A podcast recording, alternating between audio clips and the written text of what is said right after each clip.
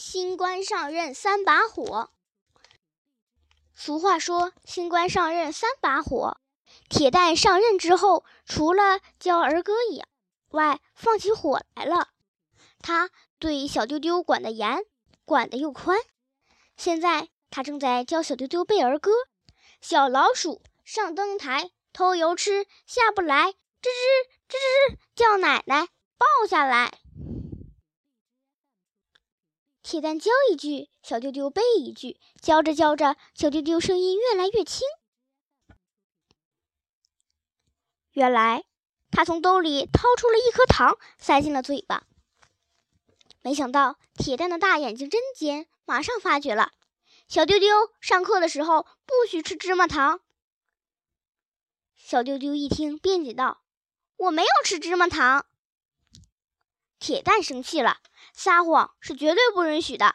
你说你没有吃芝麻糖，那你嘴里的是什么？那不是芝麻糖，那是大白兔的奶糖。小丢丢说着，张开嘴，用牙叼着糖，让铁蛋看。那糖上面有许多芝麻，怎么不是芝麻糖？小丢丢见铁蛋不信，着急了，便从衣袋里掏出了一颗糖。糖纸早就不知道哪去了。糖的外面沾着一层，呃，沾着一层芝麻，有黑的、白的，还有红芝麻、绿芝麻。铁蛋是机器人，他也懂得芝麻有黑色和白色，怎么会有红芝麻、绿芝麻呢？铁蛋仔细的检查了他的衣袋，恍然大悟，原来他的衣袋是一个百宝箱。百宝箱里面有如下宝贝：玻璃子弹一颗，算盘子一颗，橡皮筋两根，红色的粉笔头一支，螺蛳壳一个，茴香豆三颗，酱油瓜子十七粒，葵花籽六粒，已经嚼过了三次的泡泡糖一颗，严格的说是一团儿。蓝色的有机玻璃纽扣一颗。排长一颗，排长不成一人，而成一颗，因为那是棋子。严禁枣不计其数，这哪里是什么百宝箱，明明是垃圾箱。大白兔见进了垃圾箱，怎么不变成芝麻糖？铁蛋发火了，他把这些百宝贝统统装进了簸箕里面。要小丢丢倒进垃圾箱里。小丢丢拿着簸箕回来了，那些宝贝还在里面。难道是小丢丢不舍得丢掉那些宝贝吗？不对，不对，他从来没倒过垃圾，不知道垃圾箱在哪儿。铁蛋告诉小丢丢：“衣袋是按照衣服上的旅馆。”谁可以住进来，谁不能住进来，要严格的办事。一代旅馆住客规定：本店欢迎清洁的旅客前来借宿，本店拒绝不清洁的旅客借宿。凡是糖果要求住本店，务必穿上衣服，赤膊者不能进店。铁蛋不教儿歌了，教起住客规定。他教一句，小丢丢背一句，这是新官上任第一把火。长头发，头发长，男孩子变成小姑娘。教完住客规定之后，铁蛋教起了这首儿歌。小丢丢一听，脸红了，耳根子都红了。他明白，铁蛋说的男孩子变成小姑娘就是他。说实在的。小丢丢的头发虽然还不能梳上辫子，但也够长的了。这倒不是因为他喜欢留头发，是因为他怕剃头。长头发，头发长，头发长，头皮痒，头皮痒，头皮脏，头皮脏，狮子最喜欢。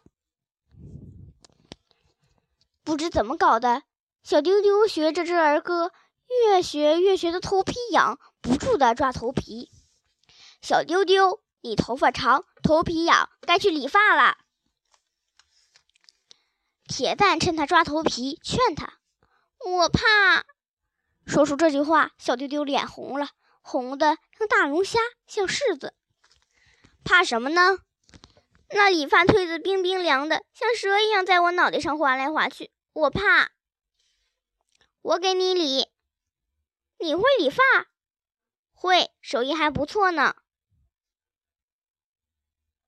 小丢丢看到铁蛋那银光闪闪的手，心想：这比理发推子还凉，还难受。铁蛋到底是他的老师啊，学生要听老师的话。铁蛋拿来了理发推子、白围布、酒精灯，拿来了白围布。小丢丢闭上眼睛，他生怕看见那个冰冷冰冷的理发推子。吱！理发推子发出了熟悉又可怕的声音。说时迟，那时快，小丢丢的头往白布里一缩，就像乌龟那样。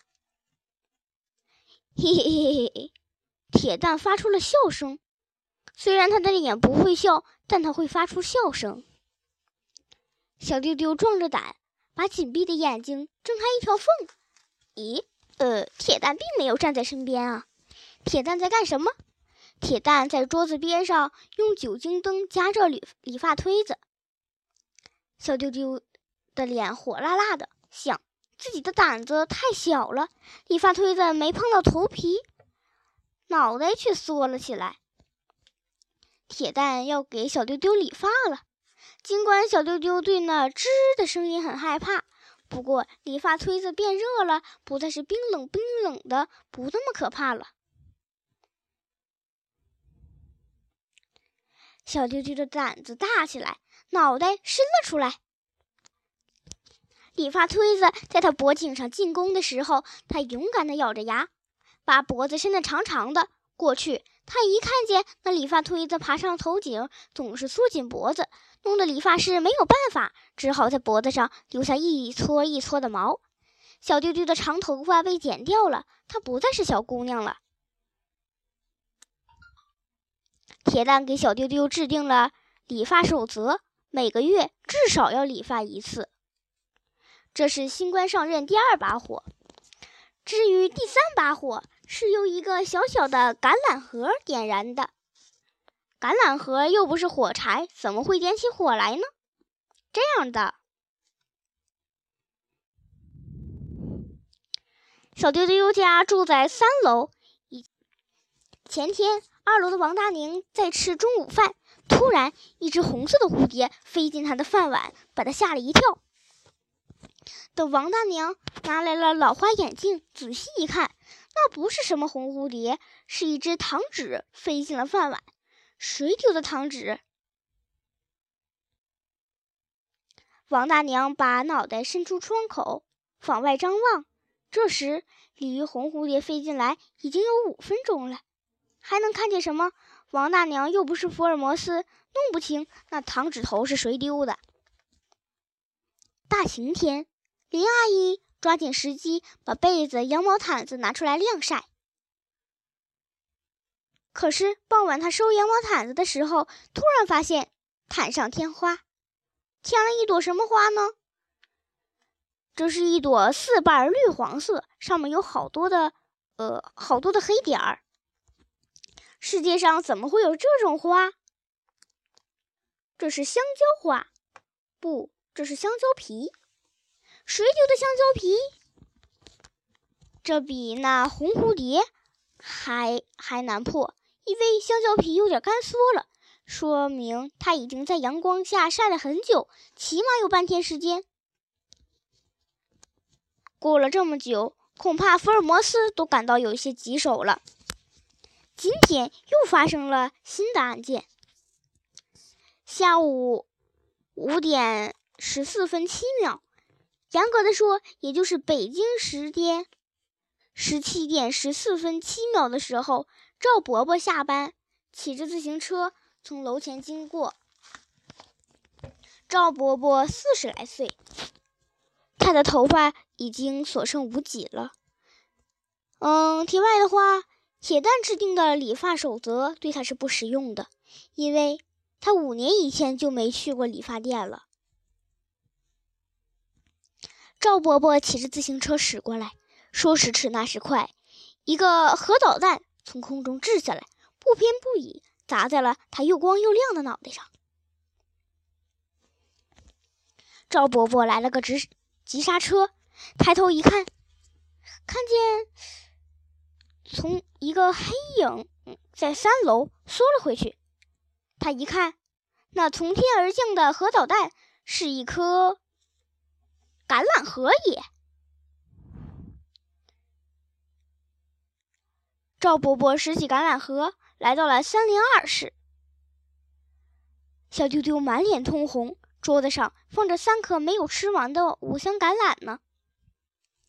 铁蛋板着面孔站在小丢丢旁边，他没有脸红，不过鼻子被气歪了。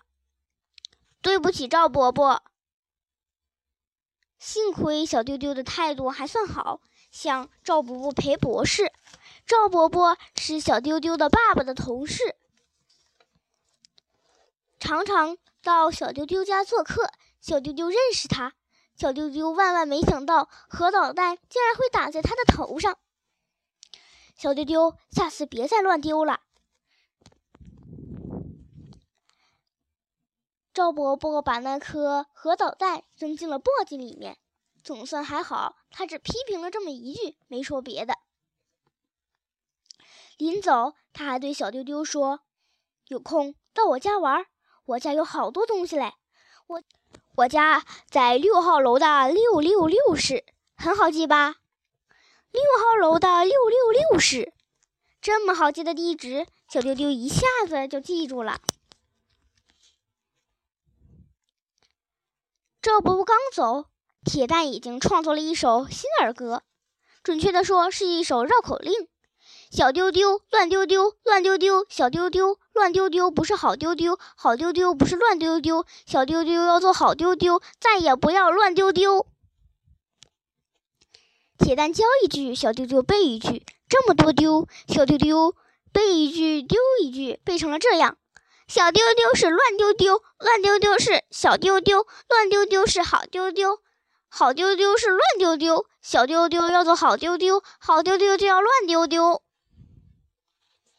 唉，铁蛋一听，那三角形的鼻子不光被气歪了，气得倒过来了，鼻孔朝天，像筷子龙似的。